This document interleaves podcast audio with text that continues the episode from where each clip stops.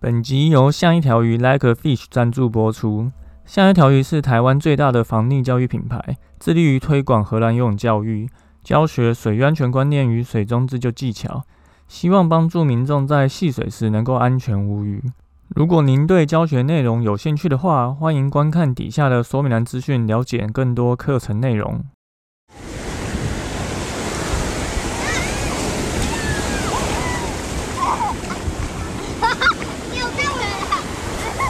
现在时间下午五点钟，海水浴场关闭，请尽速从水里上来，谢谢。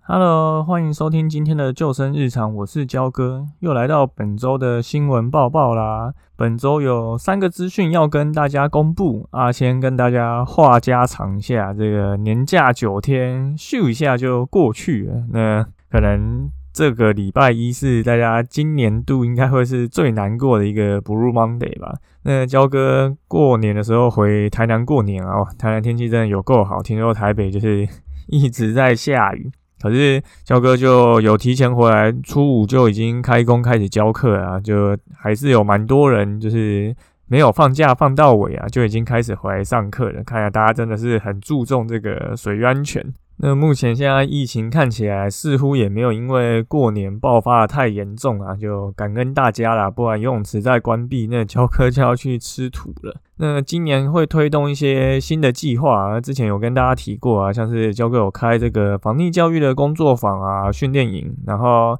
还有像可能今年会推出这个。关于防溺教育、荷兰游泳教学的研习营呢，有相关意见跟想法的，就欢迎大家再来回馈跟焦哥说。好，那就回到这周的主题啊。这周有三件事情要跟大家说。第一个事情呢是这个有一个新闻，就是有台北母子六人去野溪露营，结果妈妈不小心失足遭溪流冲走。哈，这是发生在大概应该是初四、初五的一个新闻。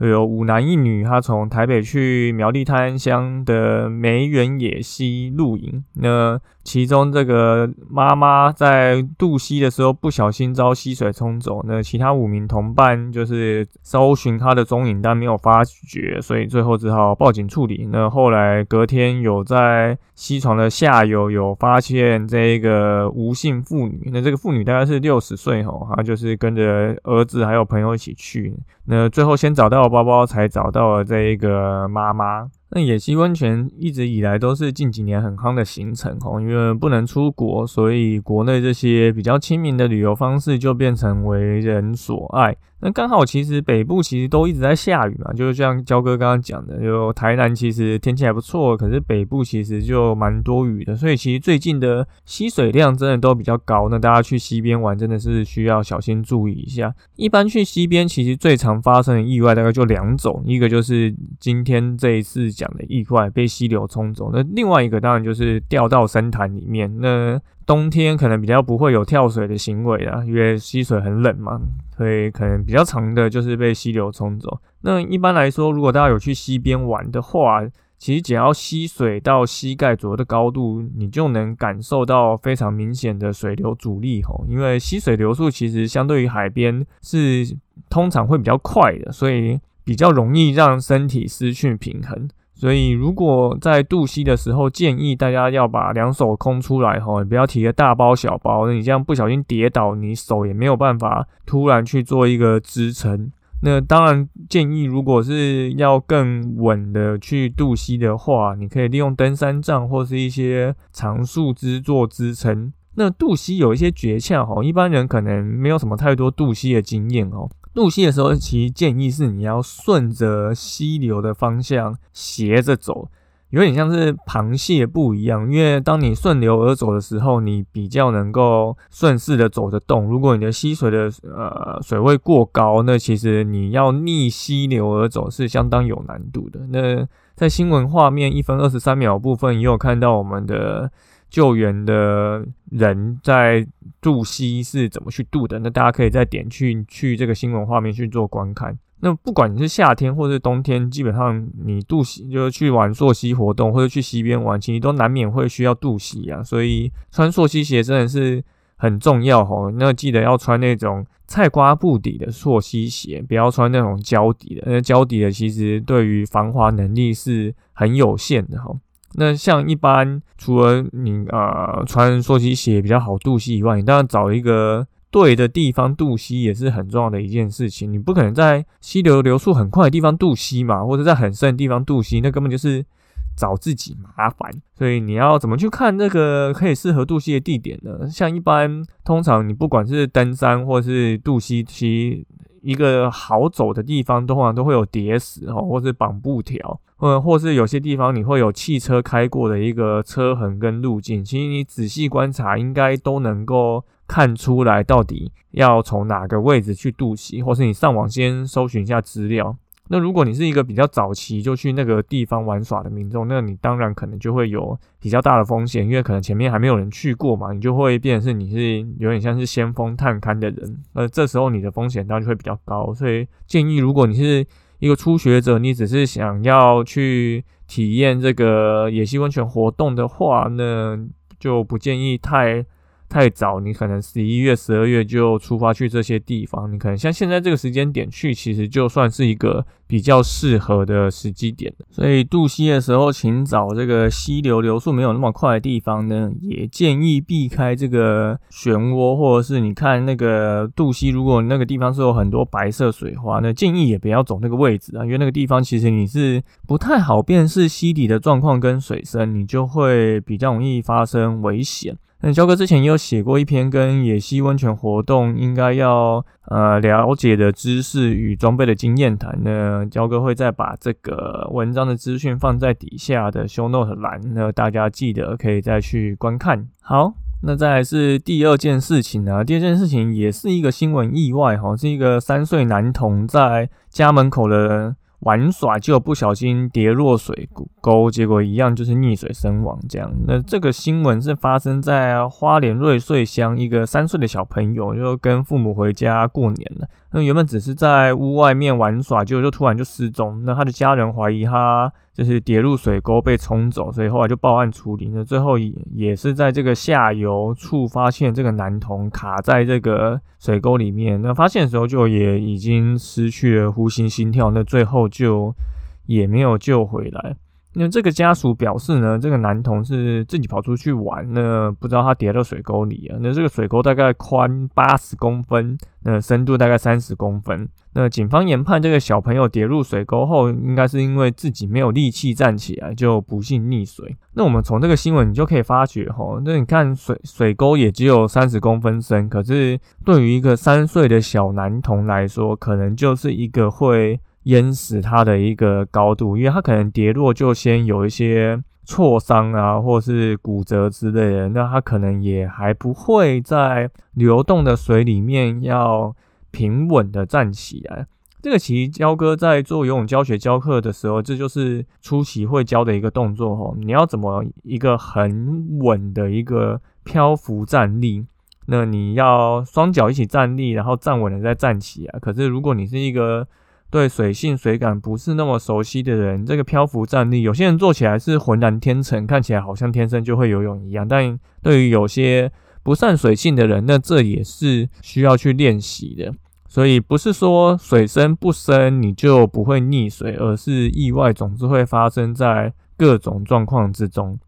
像焦哥推的是荷兰游泳教育嘛，那荷兰游泳教育他们在荷兰其实。国内也是非常多河川、湖泊、渠道，那全国国土面积有五十趴以上都在海平面以下，所以焦哥问了很多荷兰的台湾家长吼，很多家长会去送小朋友这么早就去上游泳课，就是因为他很怕他的小朋友就一样出门走一走，就不小心掉到这个渠道里面，那至少。他没有游泳上来的能力，也要懂得漂浮自救，等待人家来救你。所以这个就是焦哥一直在推广防溺教育很重要的一件事情。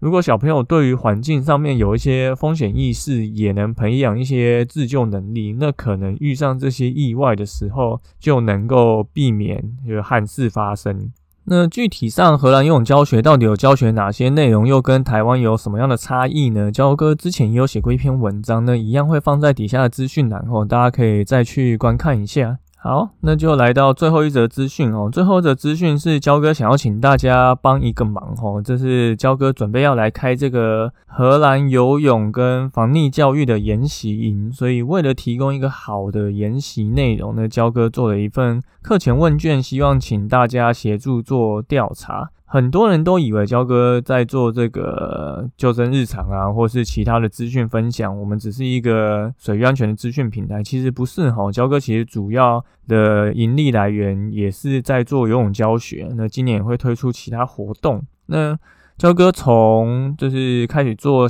这一个水域安全资讯的这些分享，大概从二零一九年就开始哈。那教课也是。第一年的时候还是在芙蓉全职当救生员，所以那时候夏天就是白天在海边当救生员，然后晚上就坐火车再转捷运回来台北教课。那这样其实来回一趟大概就要三个小时，然后其实非常花时间。那后来等夏天结束以后，焦哥就从芙蓉离职回到台北，结果第二年就是二零二零就遇到这个百年难得一见的疫情哦，所以那时候大家应该还有一点印象啊，过年的时候大爆发就。好家在五月中开始趋缓，所以夏天还是有正常教到课。那去年呢？二零二一，哎，不一样，是五月中开始爆发，就应该大家都有感受到，去年其实对各行各业都造成了非常大的冲击。哈，那焦哥直接从五月中到八月底，就一堂课都没有教，就放了三个半月的暑假。哈，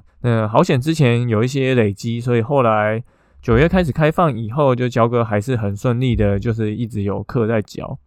所以焦哥其实就一直在想说，就除了教课以外，嗯，我到底要怎么去普及这个防溺教育呢？所以大家就看到现在有一些不同的媒介，焦哥在露出哦，像是有在写名人堂专栏，然后录这个救生日常的 podcast 节目。然后有办这个工作坊跟训练营，然后还有写电子报给大家订阅哦。那就是焦哥会希望能够透过不同的媒介，能够接触到更多的民众，让把这些知识分享给大家。可是像去年二零二一年，即便就是疫情这样肆虐，所以泳池跟西边海边，其实在夏天的期间是都。没有开放的哦，可是溺水意外其实还是发生了不少，这就代表一件事情：如果我们的观念跟技巧没有跟上的话，你终究是无法去解决这个溺水发生的几率。所以焦哥其都会跟朋友开玩笑说啊，如果大家都有救生员的实力，大家都去考救生员都有能力的话，那